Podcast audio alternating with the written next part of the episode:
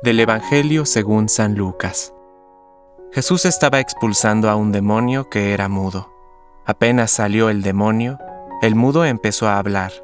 La muchedumbre quedó admirada, pero algunos de ellos decían: Este expulsa a los demonios por el poder de Belzebul, el príncipe de los demonios. Otros, para ponerlo a prueba, exigían de él un signo que viniera del cielo.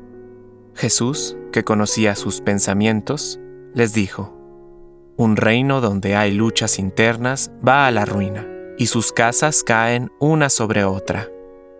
Si Satanás lucha contra sí mismo, ¿cómo podrá subsistir su reino? Porque, como ustedes dicen, yo expulso a los demonios con el poder de Belzebul.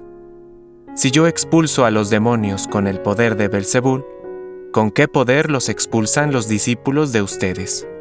Por eso, ustedes los tendrán a ellos como jueces. Pero si yo expulso a los demonios con la fuerza del dedo de Dios, quiere decir que el reino de Dios ha llegado a ustedes. Cuando un hombre fuerte y bien armado hace guardia en su palacio, todas sus posesiones están seguras.